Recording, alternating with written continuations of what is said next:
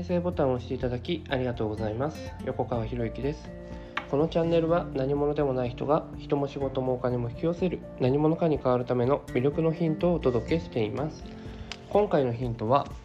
うまくいかないと不機嫌になるのか。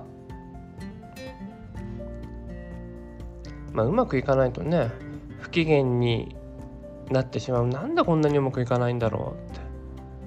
でその不機嫌ななんか中で、ね、自分の体の中で心の中でモヤモヤしているものを何とかして解消したいっていう気持ちが出てきてそれを人に出してしまうなんて経験を誰もが持っているんじゃないかなと思うんですよね。でそれってしかも意識的にやってる人はほとんどいないんですよね。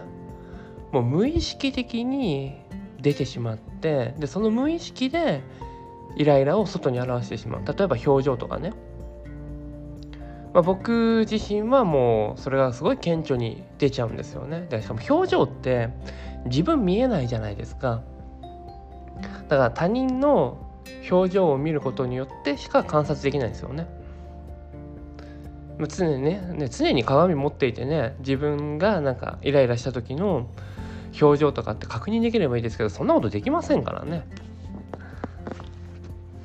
とするとそういう不機嫌に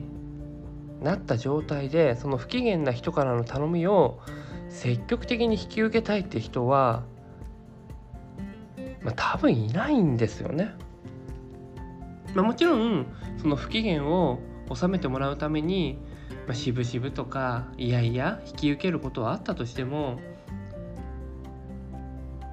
引き受けてそれを終わった後にね自分の不機嫌は解消されるかもしれないけどその不機嫌は相手に伝播してますよね明らかに。そしてその伝播された不機嫌は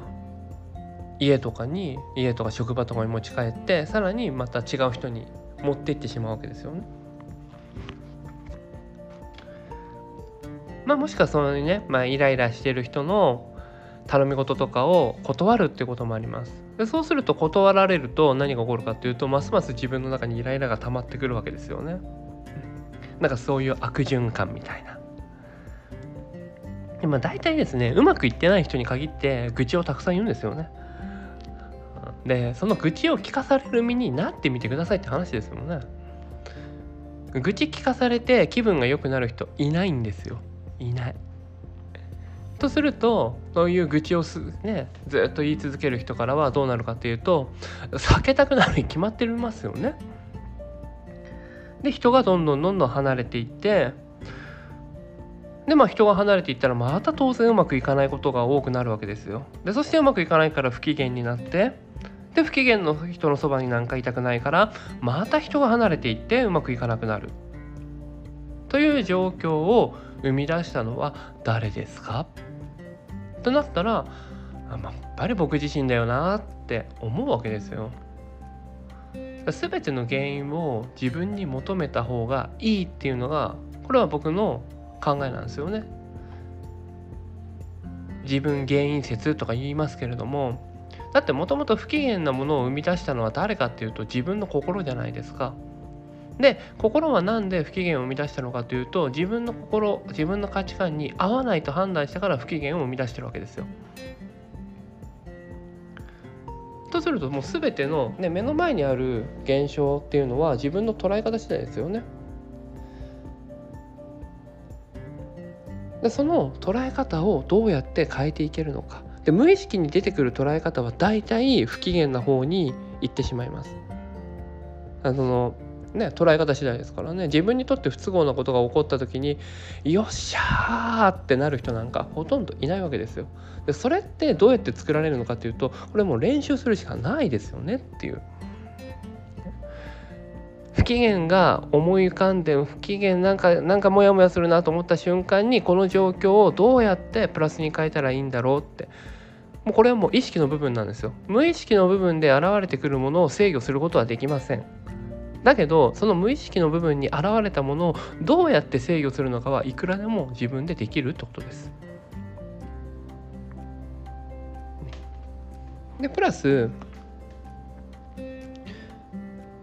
不機嫌になっている自分を観察できるかどうかっていう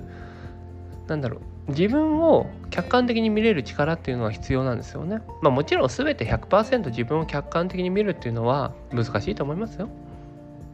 でこれもやっぱ訓練必要です。でも今自分の内側で何が起こっているのか何でこんな気持ちになっているのか。それを自分自身で観察する。じゃあ観察ってどういうことかっていうとこれ言葉にするってことなんですよ。観察できるイコール言葉にするなんですよね。ただ単にこう見てるだけであなんかイライラしてるなみたいに見てるだけかと思うかもしれ知れませんけどイライラしてるなって言葉使ってますよねそう観察するっていうのは言葉を使うことなんですよ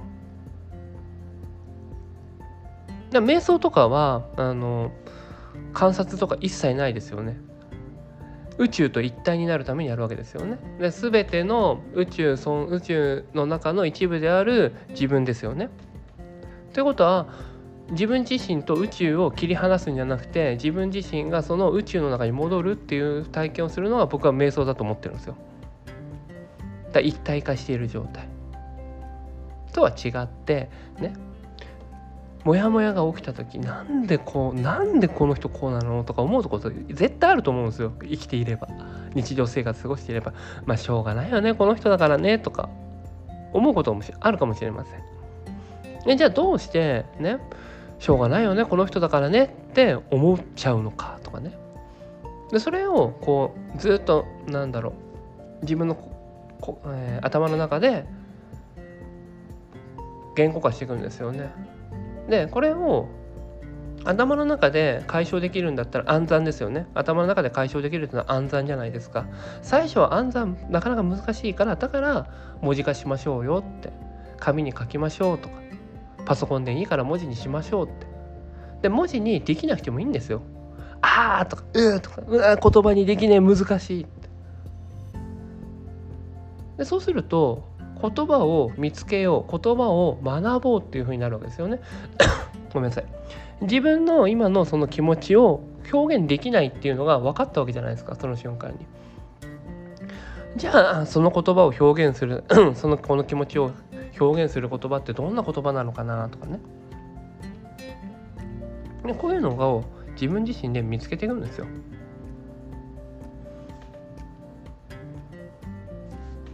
ね、だから人が離れていったりとかうまくいかなかったりとかするしたらね。不機嫌になりやすいですよ。誰だって。でもそれを不機嫌のままで終わらせるのか、ね、不機嫌のままで終わらせるのかあえてご機嫌を自分で機嫌をとって自分の機嫌を良くする上機嫌にすることによってあこれは今こういうことを学んでいるタイミングなんだなとかね。でそしてご機嫌になった状態で積極的にやってほしいのは人を助けるということなんですよ。人のお役に立つということを意識してやるんですよ。うまくいってないってことはこれまでの自分が貯めてきた、まあ、徳だとか徳っていうね徳川家康の徳ね。いいことをするとたまるね徳がたまるってよく言われるじゃないですか。でうまくいってない時ってその徳が絶対不足してる時なんですよ。ということは人にこう人への貢献が足りないっていう風な見方をした方がいいんですよね。じゃあどうしたらいいのか。人への貢献をあえて増やす。ってことをしたらいい。えー、てかそんなこと言ったってね。お金がねとか時間がねとかね。でそういうふうに思ってるっていうことがだから不機嫌を引き寄せるってわけですよ。不機嫌を引き寄せちゃうんですよそういう考えがね。そこをあえて一歩置いてあえて人に笑顔になってみる。いい言葉を使って人を励ましてみるとかでもいいですよ。どんどんどんだからそういう自分が不機嫌だなと思った状況辛いなと苦しいなと思った状況になった時こそあえて自分でご機嫌を作っていくんですよ。でこの音声を聞いてくださるあなたは絶対それができる人ですから。だって魅力的な人ってそういう人じゃないですか。自分が辛いと思っていても苦しいと思っていてもそれを人に見せずに、ね、人を見せずにそれでも人を助けていくでそして最終的に本当に苦しくなった時にお願いした時に「いいですよ」って相手が喜んで「あなたのためだったら喜んで」って言ってくれる人が魅力的な人じゃないですか。でそういう人になるためにはやっぱり日々からね日々日常からの貢献ですよね。で別になんかその人のために全てをやりましょうって言ってるわけじゃなくて笑顔でい続けるとかご機嫌な言葉を使っていくとかっていうプラスの言葉を使っていくでもいいですよ。捉え方を前向きにしていく。この状況をどうやったら笑いに変えることができるんだろうって。そういうところから始めていったらいいんですよね。でそれを誰かにご機嫌を取ってもらおうって言ったら絶対にうまくいかないんですよ。だって誰かにご機嫌を取ってもらおうってことはその相手は不機嫌になっちゃうんだもんでもそしたらその相手が不機嫌になった原因は何ですかっていうのは自分にあるわけじゃないですか。ってことはどんどんどんどん得がねたまるどころかどんどんどんどん負のものをね悪いものをまき散らしているってことになっちゃうわけですよ。だから不機嫌は自分の中で止めていく。その不機嫌を止めるためには自分を観察する。自分を観察するっていうことは自分の今の状況を、ね、頭の中でもいいですよ。できたら紙に書いて文字化をするということをぜひやってほしいなと思います。ということで今回は以上になります。このチャンネルでは一人一人が大切な人を幸せに導き世の中にするためあなたの人生経験で培った魅力を生かして何者かとして活躍してほしい。そんな思いで配信をしています。このチャンネルの音声を隠さず聞いていただくと魅力ある人たちの考え方や立ち居振る舞いが上がり人も仕事もお金も引き寄せる何者かに変わっていくことができます。是非チャンネルフォローやお友達へのシェアをしていただいて一緒に何者かになることを実現できたら嬉しいです。魅力のヒント今回は以上になります。最後までお聴きいただきありがとうございました。また次回お会いします。横川博之でした。